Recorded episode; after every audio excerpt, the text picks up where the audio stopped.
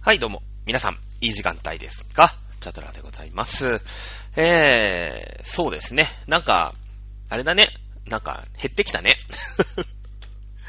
まあね、またこう、これで緊急事態宣言が解除なんてなってみんなわーって飲みに行っちゃうんで、またね、第2波みたいな話に、えー、またなってね、またそれの犯人探しみたいな 話になっちゃうかもしれないんだけど、まあでも見た目上さ、なんかこう、あ、良くなってるな、みたいなね。今日も300人、200人みたいな、ね、よりもさ、いい、いいニュースというか、あ、ちょっとはなんか収束に近づいてきててね、まあ自粛だ、自粛だってなってるけど、あ、その回あったのかなっていう方が、なんか、あれだよね、あの、精神衛生上、ねえ、あの、その、まあコロナウイルスだからさ、まあそういう衛生的なね、えーみんなでこうアルコールシュッシュしたりしてるわけじゃない。だけどもさ、まあそれでこう、みんなが気をつけてるんだけど、それ以上に精神のね、方がさ、もう汚染されちゃってるからみんな。ね、えー少しこうバランスをとっていかなくちゃいけないななんて思っておりますけれども。さあ、あの、今週私はですね、まあまあまだね、言っても、緊急事態宣言が解除になってないわけですけれども、おうち時間ということで、えーお取り寄せギフトをね、まあしました。まあそのね、お取り寄せギフトっていうのも、結局みんながみんな家にいて、そのお取り寄せだとかさ、ね、服1個買うんだって今お店がやってないから、じゃあアマゾンだとか ZOZO タウンだなんて言ってね、えー取り寄せたりするから、やっぱり配送業者の人とかがすごいね、お仕事が大変になっちゃうんで、まあね、それがいいのか悪いのかみたいな話もありますけど、まあちょっとその話はこっちに置いといて、えー、お取り寄せギフトをね、えー、楽しみました。はい。えー、山梨県にあります、ほうとう、ね、えー味噌煮込みうどん。味噌煮込みうどんって言うと愛知になっちゃうのか。えー、のお店で、ほうとうのお店、えー、ふなりというお店ですね。ふーっていうのは、あの、歩く。歩くです。で、なりは成田のなり。ね。えー、別に歩いて成田も関係なくて、多分、そのお店の、あの、商品名、ほうとうの商品名が黄金ほうとうっていうほうとうなんですよ。ね。で、多分、あの、将棋で、こう、風がね、降ってあるの一歩ずつしか進めない雑魚みたいなキャラがいるんだけど、キャラ、キャラ、まあまあ、キャラがいるんだけど、で、それが敵陣までこう頑張って進むと、こう裏返ってポンって、ね、ご褒美に裏返って、金になるんですよ。金の動きができるんですよ。と金つってね。えー、なんで、多分、あの、黄金宝刀だから、金、金の宝刀だから、えー、それをね、金、宝刀金っていうのもちょっとさ、直接的な言葉だから、それをまあ、もじってふなりって言ってるんだと僕は思うんだけどね。えー山梨にある、当然まあ、宝刀なんで山梨なんですけれども、まあ山梨にあるお店でさ、えー川口湖とか、結構いろんなところに何店舗かあるんだけど、僕は川口湖のお店にしか行ったことがなくて。で、えー全然ね、あの、そんなつもりもなくて、その、たまたま一緒に、えーデートです。デートで行ったんですよ、デートでね。行った女、まあ、女、女性の方、女の子と、その、リプをしてて、まあ、また落ち着いたら、船りとか行きたいっすね、みたいな、あの、リプをツイッターでしてたら、その、エゴサに引っかかって、船りさんの、まあ、中の人がね、エゴサしてるんだろうね。別にその、タグつけたわけじゃもう何でもないからさ。そしたらなんかすぐこう、リプが来て、またお待ちしてますって、今は厳しいですけど、それまで頑張ります、みたいなね。で、ほら、オタクじゃん？言うて。言うてオタクだから、あの、リプ、で、それで結構何回もリプしたの、やりとりを。その、1月に行った時美味しかったですとかさ、なんかこう、甲冑がこう、バンバンってあるね、結構綺麗なお店なんですよ。ねまた行きます、みたいなね。今厳しいですけど頑張ってください、みたいな。あの、リップを、リップ合戦を結構し何往復かしててさ。まあ、ちょろいから、まあ、そんな、ね、絡んでもらったら、まあ、なんか、チェキの1枚も買おうと思うじゃない なんか。ね。で、調べたらさ、お取り寄せギフトをやってるんだって。で、それが、まあ今ほらコロナとかで厳しいから、その化粧箱とかないんだけど、あの、4割引きで買えますっていう話になってて、なんか3000、3食入って3950円が2370円になってるんだって。で、で、もう全部入ってんのよ。麺入ってる、スープ、味噌のスープ入ってる、野菜ももう全部切って、あの、ジップロックに入って、多分あれ手作業じゃないかな。もう、本当にざく切りのさ、白菜とか、しめじもこう全部もう軸まで外してね、あの、一本一本の状態になってる。普通さ、こう、しめじだと、えいってやって、ちょっとこう束になってたりするわけじゃない。束っていうかその軸の部分は。だけどもう一本一本分かれてる状態で入ってて、えー、白菜も入ってて、えー、ごぼうももうさ、なんていうのあれ。こう、斜めに切る。輪切りのすげえ斜めみたいなやつあるじゃん。何切りっていうか知らねえのな。うん、料理はするんだけど、そういう、そういう技術的なこと全く覚えてないんで、覚えないんですけど、大根、大根、しめじ、白菜、ごぼう、いんげん、まあ、かぼちゃだよね。かぼちゃもさ、もうなんかすごい、10分ぐらいで、まあ、10分ぐらいしか煮込まないんだけど、10分ぐらいで火が通るように、あれ多分皮はすごい薄く剥いてあるんじゃないかな。どういう、うーん、ね、あの、僕は詳しくないからわかんないんだけど、普通だってさ、かぼちゃも生のままバンバンバンって切って、ヘイって入れたんだったら、10分じゃね、火通らないと思うんだよね。皮のところとか。だから皮をこう、薄く、ちょっと剥いてくれてるんじゃないかなと、えー、思ったりもしてます。で、あと油揚げ。ね、えー、全部入ってんの。ごめん、他にも何かあったら、あの、謝る。今パッと思い出せんのはそのぐらいかな。うん。でさ、もう用意するのは鍋と水だけ、お湯、鍋とお湯か。お湯だけで、もうあと鍋にぶっ込んで、味噌のスープだーって入れて、あの、煮込んだら完成みたいなね。で、まあ3食で2300円だから、まあ2400円だから、まあ800円ぐらいじゃない ?8324 だから。で、800円でしょ？まあでもさ、その全部もう切ってあってちょこちょこ用意するの大変じゃない？白菜ちょっと用意する、ごぼう、人参とかって。まあ結局なんか、ね、こう自分たちで作ったりするとさ、逆に高くついちゃうみたいなところもあったりするわけよ。だから、まあまあそんなに高いわけでもない。っていうことで、まあ、すっかり釣られてですね、4割引きだし、買ったわけ。そしたらもうすぐ送ってきて、それをね、じゃあ食べようって言って、まあ一生懸命それを作ってました。で、今ちょうどその船りさんが安くなる、まあ、お礼にみたいなのもあるんだけど、なんかその SNS でね、えー、拡散してくださいみたいな。で、お家でチャレンジって言って、まあ、宝刀の、うん、アレンジメニュー。みたいなのを、こう、作ってね、SNS に投稿してくれたらすぐエゴサしますみたいな。そういうキャンペーンをやっててちょうどそのエゴサに引っかかったみたいなことだと思うんですよ。で、えー、作ったの。でさ、まあ、なんだろうね。あの、本当に楽ちんなのさ。で、まあ、なんていうの？こう、麦のスープの素みたいなのもついてるんだけど、その、多分ね、あの味噌がめちゃくちゃうまいんだと思うんだよ。うん。だって、野菜はさ、別にガンザンザンって切って、まあ、その、切ってくれるのはありがたいけど、その、野菜のね、こう、切り方もさ、そういうのないじゃないですか。で、劇的に美味しくなるってことはない。まあ、あると思うけど、細工とかで。あると思うけど、でも基本、味付けは味噌の味噌のスープだけなわけでしょあとはお水入れる、お湯入れるだけだから、もう味噌がうまいわけよ。めちゃくちゃ。で、まあ、こんなビニールのパックに入ってて、あ、あとごめんごめん、豚肉が入ってた。うん。あのー、えっ、ー、とね、山梨ワイン豚っていうね、えー、豚肉が入ってましたね。きっとなんかあの、ワインの絞りかすとか、まあ、ワインを飲ませるのはちょっと違うかな？な、多分違うこ、違うと思うんだけど、わかんないけど。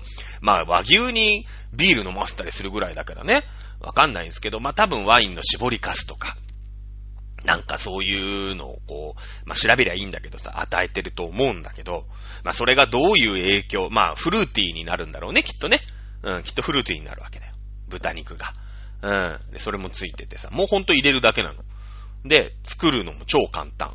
ね。で、最初バニラで作って、バニラってのは別にバニラ味で作ったわけじゃなくて、そんなアレンジはしないよ。そんなアレンジはしないよ。その、ゲームとかで、最初そのノーマルタイプで遊ぶことを、こう、バニラって言うんですよ。まあ、バニラアイスのことだろうね、きっとね。こう、トッピングとかなし、バニラで楽しむっていう。まあ、そういう用語がオタク界にあるんで、今、バニラってふっと出ちゃったんだけど、まあ、ノーマルで食べてさ、あ、美味しい美味しい。あの味だ。ね。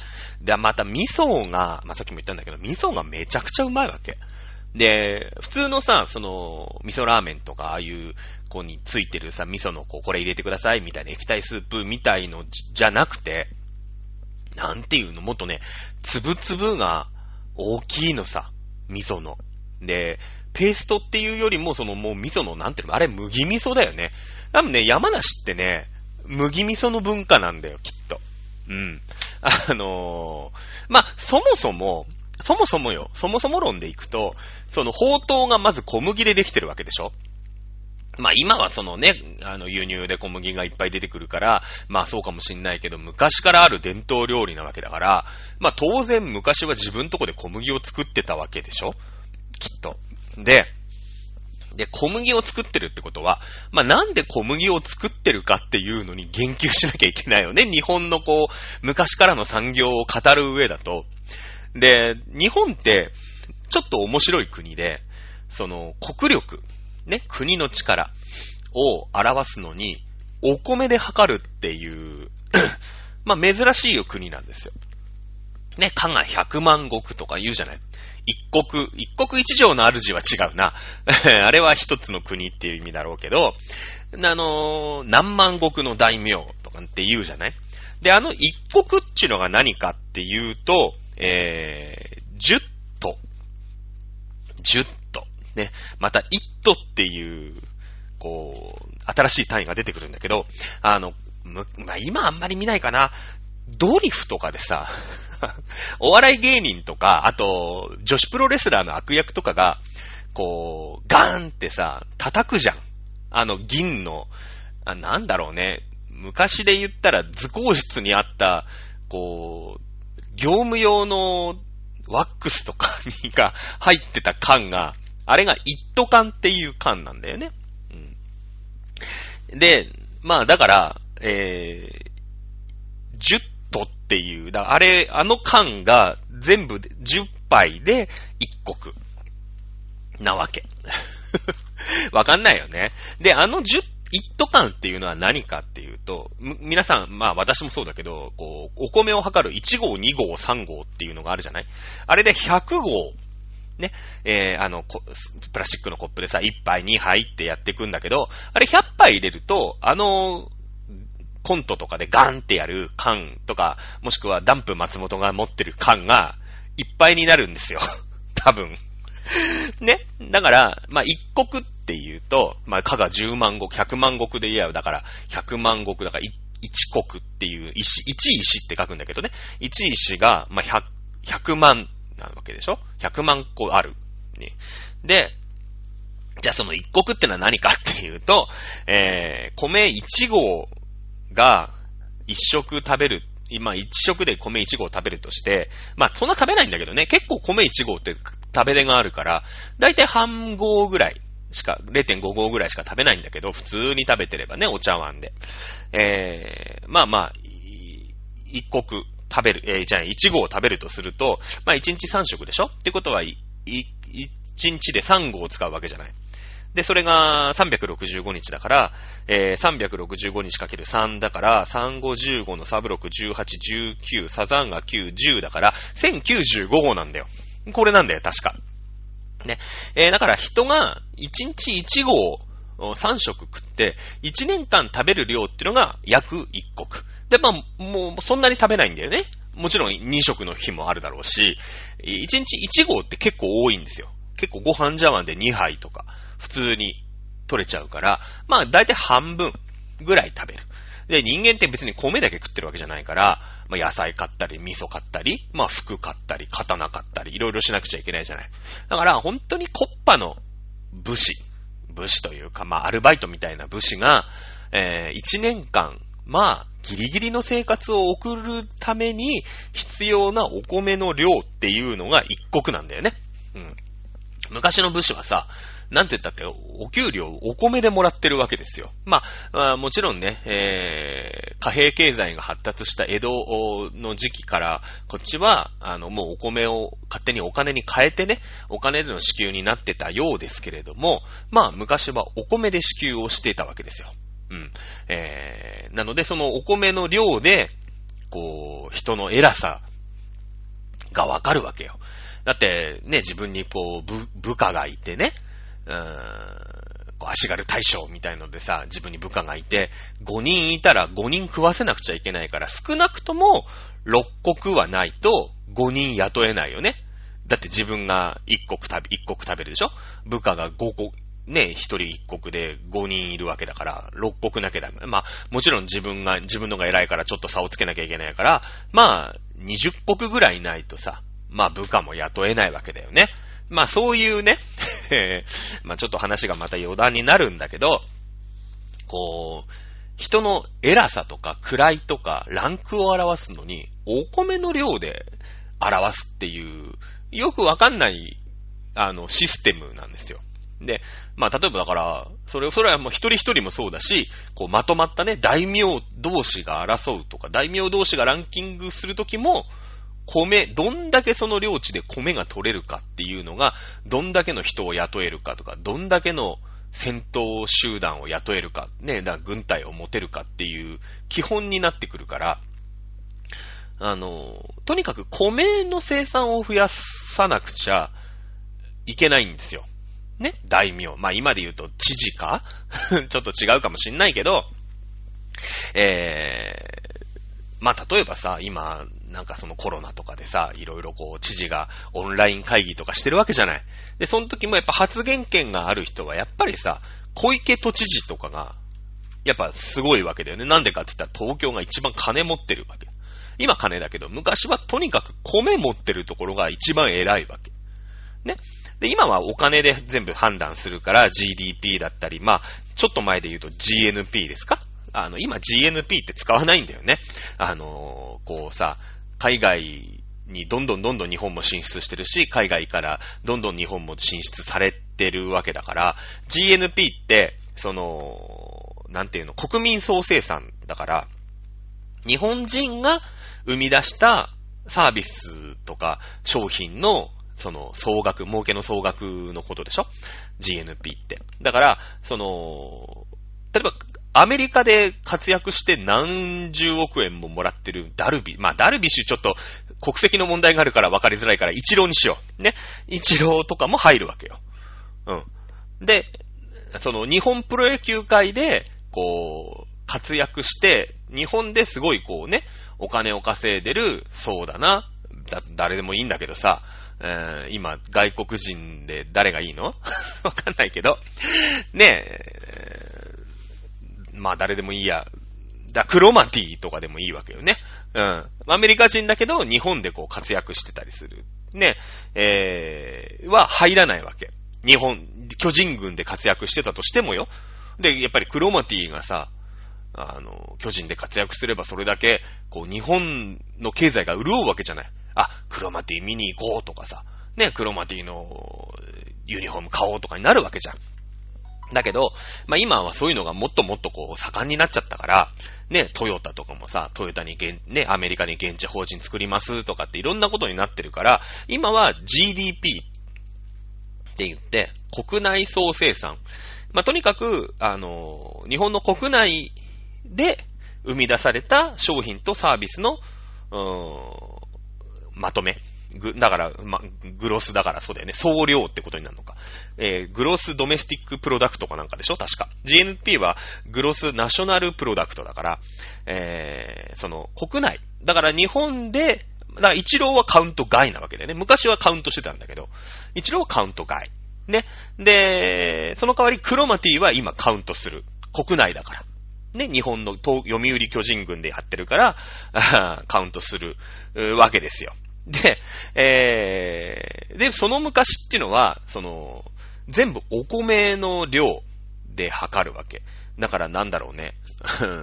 GRP とでも言いますか？あの、グロス、ライスプロダクトだよね。あの、こう、その量内で生まれる米の量で、こう判断するわけですよ。1番だ、2番だ、みたいなのをね。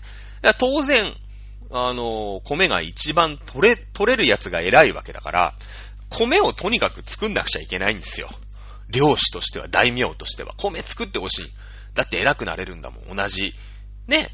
なんかこの国とか、この隣の漁師とさ、自分と比べて、あいつは何万石、ね、うちは20万石だけど、あいつは40万石って言ったら40万石の方が偉いんですよ。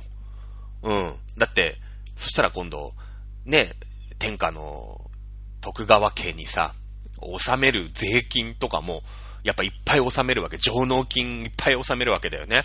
そしたら、まあ覚えもいいよね。うん、絶対。だから、まあとにかく、米を作んなくちゃいけない。長え説明だったな。米を作んなくちゃいけない。そもそも米以外は作ってほしくないっていうところで、小麦を作ってんだよね。小麦を作ってんだよ。うん。小麦を作ってるってことは、小麦を作らざるを得ないっていう事情があるわけですよ。なんてかって言ったら、米作るとこではとにかく米作ってほしいんだよ。ね。で、そんな感じで、宝刀っていうことが昔からあるわけでしょ結局。米の、米をさ、水で練った、まあ、うどんみたいな麺と。で、味噌もさ、米麹じゃなくて麦味噌だよね。麦麹を使った麦味噌を、うん、使う。まあ、これが美味しいんだよ。すごい美味しいんだけど。ね。えー、っていうと、山梨っていうとさ、やっぱ山も多いし、まあ、広い平地がないから田んぼを作るにはちょっと、こう、不便だよね、きっと。うん。で、で、しかもよ、しかも、その山、山がさ、四方八方山だから、水がひどく出る。その川が氾濫するんだよ。ちょっとある、その川の周りってのはやっぱり低地、どうしても低地、低地があるから、そこで米作り、作れるんだけど、あの、川がね、氾濫をする土地なんだ、山梨ってのは絶対。なんでかっていうと、中央本線で、まあ、山梨県の方に行くと、えー、竜王っていう土地があるわけよ。ね。で、竜って、昔から、竜がつく土地って、絶対洪水が起きてるの。で、あの、知らん、知らんけど、まあ、そういうもんなんだよ。うん。例えば、天竜川なんてね。もう、何遍も氾濫をしてる。僕は静岡県民だから詳しいけど、えー、起こってる。ね、あと、竜王っていう土地もそうでしょ？まあ、しかも竜の中での王様なんだ。川ってのはそもそも、その、のた打ち回るから、竜に、こう、例えられることが多いんだよね。長野県とかにくず竜とかっていう、まあ、9つの頭の竜って書くんだけど、それもこう、いろいろ、いろんなところにこう、川がさ、流れてるから9つの頭っていうことになってんだけど、まあ、とにかく氾濫するんだよ。で、信玄はさ、その反乱でね、まあ、ただでさえお米取れないのに、そのお米が流れちゃうから、なんとかしよう。ね、いうことで作ったのが、まあ、信玄包みっていう、まあ、堤防だよね。川が氾濫しないようにちょっと流れを変えたりとか、堤防を作る。これが信玄包みっていうんだけど、まあ、信玄包みってのが有名なわけだから、信玄がもう、その、洪水に悩まされてたっていうのがわかるじゃない。結局は。ね。で、その、まあ、竜王っていう土地もそうだけど、竜がついてたら、絶対川は氾濫してるわけ。絶対に。あの川の神様って、だってほらあれじゃん。千と千尋の神隠しもさ、結局あの白竜っていう、白、白ね、あのが、まあ、なんだろう、助けてくれるわけじゃない？いろいろ、千尋を。で、千尋、えっ、ー、と、白も結局は竜だよね。うん、あの、白竜っていう竜の、まあ、魔物みたいな格好をしてるわけじゃない。あれはもともとだから、あの、まあ、物語がもう別に千と千尋のネタバレで怒る人いないと思うけど、にぎはやみこか、こ、にぎはやみ琥珀主っていう、まあ、神様としての名前があって、まあ、早見っていうのは早い水っていうことで結構急流だったわけだよね。まあ、流だからさ、こう、あの、早い水の流れがあったんでしょう、きっと。で、で、にぎっていうのは、あの、多分、和、和に近いんですよ。その、川っていうのは当然その、洪水とかがあって、えー、濁流になったら人間に対して最悪をもたらすんだけれども、それによる恩恵っていうのもあるわけだよね。うん。だから核ってすごい二面性があってさ、二人の時はすげえ優しいじゃん。普段はやっぱ川に、ケア、ね、水も汲めるし、ね、田んぼもちょっとはできるし、こう、いいことだらけなんだけど、ひとたび雨が降って普段のところが山から水が流れてくると、もう手がつけられない洪水とかになっちゃうわけでしょそれがきっと、あの、千と千尋で、あれだよね。白は、もう湯婆婆にこう、犯されてる時ね、その魔法がかかってる時、まあ、あその悪魔的にさ、手がつけられないような冷たい男の子になるわけですよ ね。で、えー、普段は、こう、でも優しくてさ、普段の川は釣りもできるしさ、ね、えー、水も使えるし、こう、人間様に対してはいいことだらけだよね。うん。なんかこう、いい、いいじゃない。こう、恵みもいっぱいあるだろうし。ね、そういう多分二面性っていう、まあ、ことだときっと思うの。あの、物語は。知らんけど。ね。で、えー、まあ、麦を昔から取ってた土地なんだよ、だから。ね。で、えー、お塩が貴重なわけでしょあの、武田信玄がさ、戦争で今川からのお塩が来なくて、もう封鎖されちゃって、えー、上杉謙信、まあ、長尾影虎かな？上杉謙信が、あの、塩をね、武田にこう敵なんだけど送ったって、これは有名な話で皆さん知ってると思うよね。敵に塩を送るなんて、えー、話にもなってますけれども。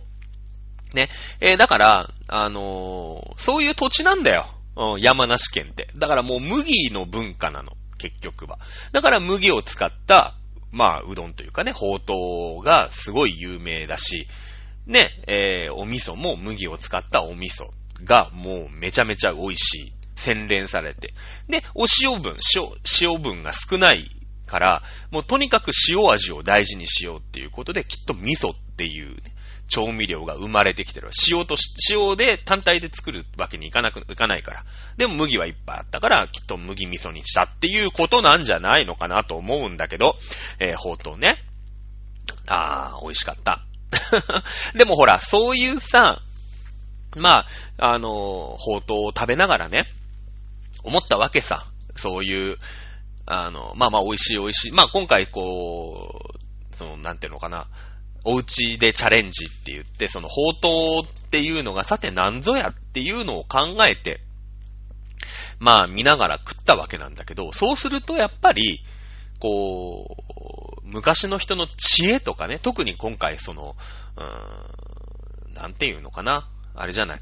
伝統的なさ、食べ物だったわけだから、こう昔の人たちの知恵のもう集まったエッセンスだよね。うん。と思うんだわ。多分ね。多分ね。だから、まあ、で、野菜もいっぱい入ってるんだけど、野菜は取れると。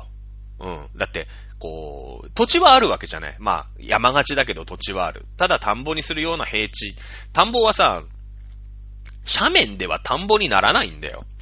で、だからその棚田って言ってさ、こうだんだんにこうね、なんか皆さんもどっかの写真かなんかで見たことあるけれども、でも、ああやって水平な面を作らないと、あの、水を保てないわけでしょ？斜面だったら流れてっちゃうから。とにかく水、プールみたいなさ、泥んこ水、泥んこ水たまりみたいなのを作んなくちゃいけないから、まあ斜面だとしょうがないから棚田みたいなね、ところで、こう、何階段みたいにしてさ、こう、なんとか水平を保って作ったりするわけじゃない。でも斜面はあるから、まあ野菜はなんとか作れると。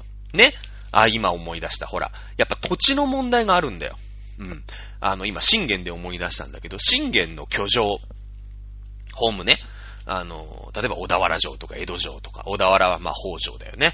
江戸城はまあ徳川さんですか？まあまあその前は大田大官っていうのが住んでたんだけどもさ、あの、つつじが崎っていうところに、や、館があるね。これ、信長の野望とかやると、パッとわかって、わかるんだけど、あの、つつじが崎に住んでるわけ。つつじが崎があるってことは、つつじがいっぱいあったわけでしょ？これあの、園芸をする人、まあ、は、ちょっとわかると思うんだけど、つつじって、水が、あの、苦手なんですよ。水はけのいいところじゃないと、育ってくれないんですね。あの、あんまりこう水が引いていかない、こう湿地とかでは、あの、育たない作物というか、まあ、あの花というか木なんですよ。だからきっと、その水はけ水持ちが悪いんだよね。山梨県って。きっと。うん。そういう土地なんだよ。まあ多分その、富士山の火山灰とかなわけだよね。昔は富士山もバンバン爆発してただろうしさ、江戸時代とかでも爆発してるからね。うん。で、なってくると火山灰だから、灰だからさ、こう、水をこう、保ってくれないわけです。どんどんどんどん下にこう、なんていうの、通しちゃう。ね。えー、そういう土地では基本的に米できないんですよ。うん。で、そうだよね。だって、薩摩とかさ、熊本とか薩摩の、えー、お、水田ってか、米って聞かないでしょ。あそこも阿蘇山だし、え、あと何？あの、桜島だよね。今でも火山灰バンバン降ってるから、あそこで米作ろうとしても火山灰の土地だからさ、水なんかいくらあげてもどんどん下吸い込まれてっちゃって、ど、水溜まりの泥んこになってくれないわけだよね。うん。だからなかなか効かないよね。そういうところの土地って。まあまあいいんだけど。そんなことを考えながら、えー、あれだね、あの、アレンジメニューを作ってました。まあ、一食、三食入ってて、一食はバニラで作って、で、二食目は、えっ、ー、とね、家にカレー粉があったんで、カレーうどんにして、で、まあまあ、うどん、うどんだからさ、まあ、うどんというか、小麦の麺だから、まあ、カレーうどんと思えば合わないわけないし、まあ、かぼちゃとか、野菜にカレーなんて絶対合うじゃない。絶対美味しいじゃん。ね。で、味噌はさ、カレーに隠し味で入れたりもするから、これ合わないわけないなと思って、二食目はカレーでね、食べたの。全然美味しいよね。で、三食目は、なんかこう、なんかこう、チャレンジだからさ、で、なんか、違うことやってやろうと思って、もう、煮込まずに、あの、フェットチーネだと。私、あの、平打ち麺好きなんですよ、とにかく、そもそも。あの、きし麺とか、ほうとうとか、フェットチーネとか。で、フェットチーネのイメージで、で、なんていうのかな、ボロネーゼみたいな、ああいう肉、肉味噌みたいなのをこうさ、絡めて食べたりするわけじゃない。だからそれのイメージで、ああ、これちょっと、パスタみたいにね、汁なしほうとうみたいのを作って、味噌絡め、味噌絡めて、えー、普通の平皿に持って食ったら、あ、これうまいんじゃないかなと思って、3食目はね、フェットチーネ風でやったの。あ、美味しい美味しいと思って。あの、3食ね、えー、美味しくいただきましたね。うん。あの、皆さんも ぜひね あ、あれだよね。えー、そういうさ、なんだろう、今やっぱり本当に困ってると思うよ、その飲食店とかは。まあ、山梨は、あの、緊急事態宣言はもう解除になりましたから、多分、山梨県内のね、お客さんのためにもう営業はきっと開始をしてくれてるとは思いますけれども、まだやっぱりね、東京から行くことはまだできない自粛中ですから、えー、なんかね、皆さんも、あ、ここ行ったなとかさ、そういうところのさ、取り寄せとか、ちょっと探してみると、いいかもしんない。うん。で、特にその伝統的なもの？うん。を、まあ、頼んでさ、ね、その伝統料理みたいなのを、まあ、頼むときには、その商品が生まれた、なんていうのかな、バックボーンとか、そういうのをなんか考えながら食べると、より美味しい。うん、気がする。そんな気がしながら、えー、お取り寄せグルメを食べてみました。えー、なんかよくわかんないよね。普通になんか、宝刀だけを素晴らしいよ、美味しいよって言って喋ればいいんですけど、まあなんか、なんかどっかあれだよね。最近、こう、歴史の授業みたいに なってるけど、まあこれはしょうがないから、あの、諦めてください。ということで、えー、今週もお付き合いいただきましてありがとうございます。はい。ということでね、えー、もうちょっと頑張れば、またね、少しの間は解除になってくれると思うので、ね、もう少し皆さん頑張りましょう。ね、えー、どうしても、あの、我慢できなくなった時はですね、いったいい思い出なんかを思い浮かべながらお取り寄せギフトをしてみるのもいいんではないでしょうか。ということで、えー、今週もチャドモン以上でございます。今週もありがとうございました。それでは皆さんまた来週お会いしましょう。さよなら。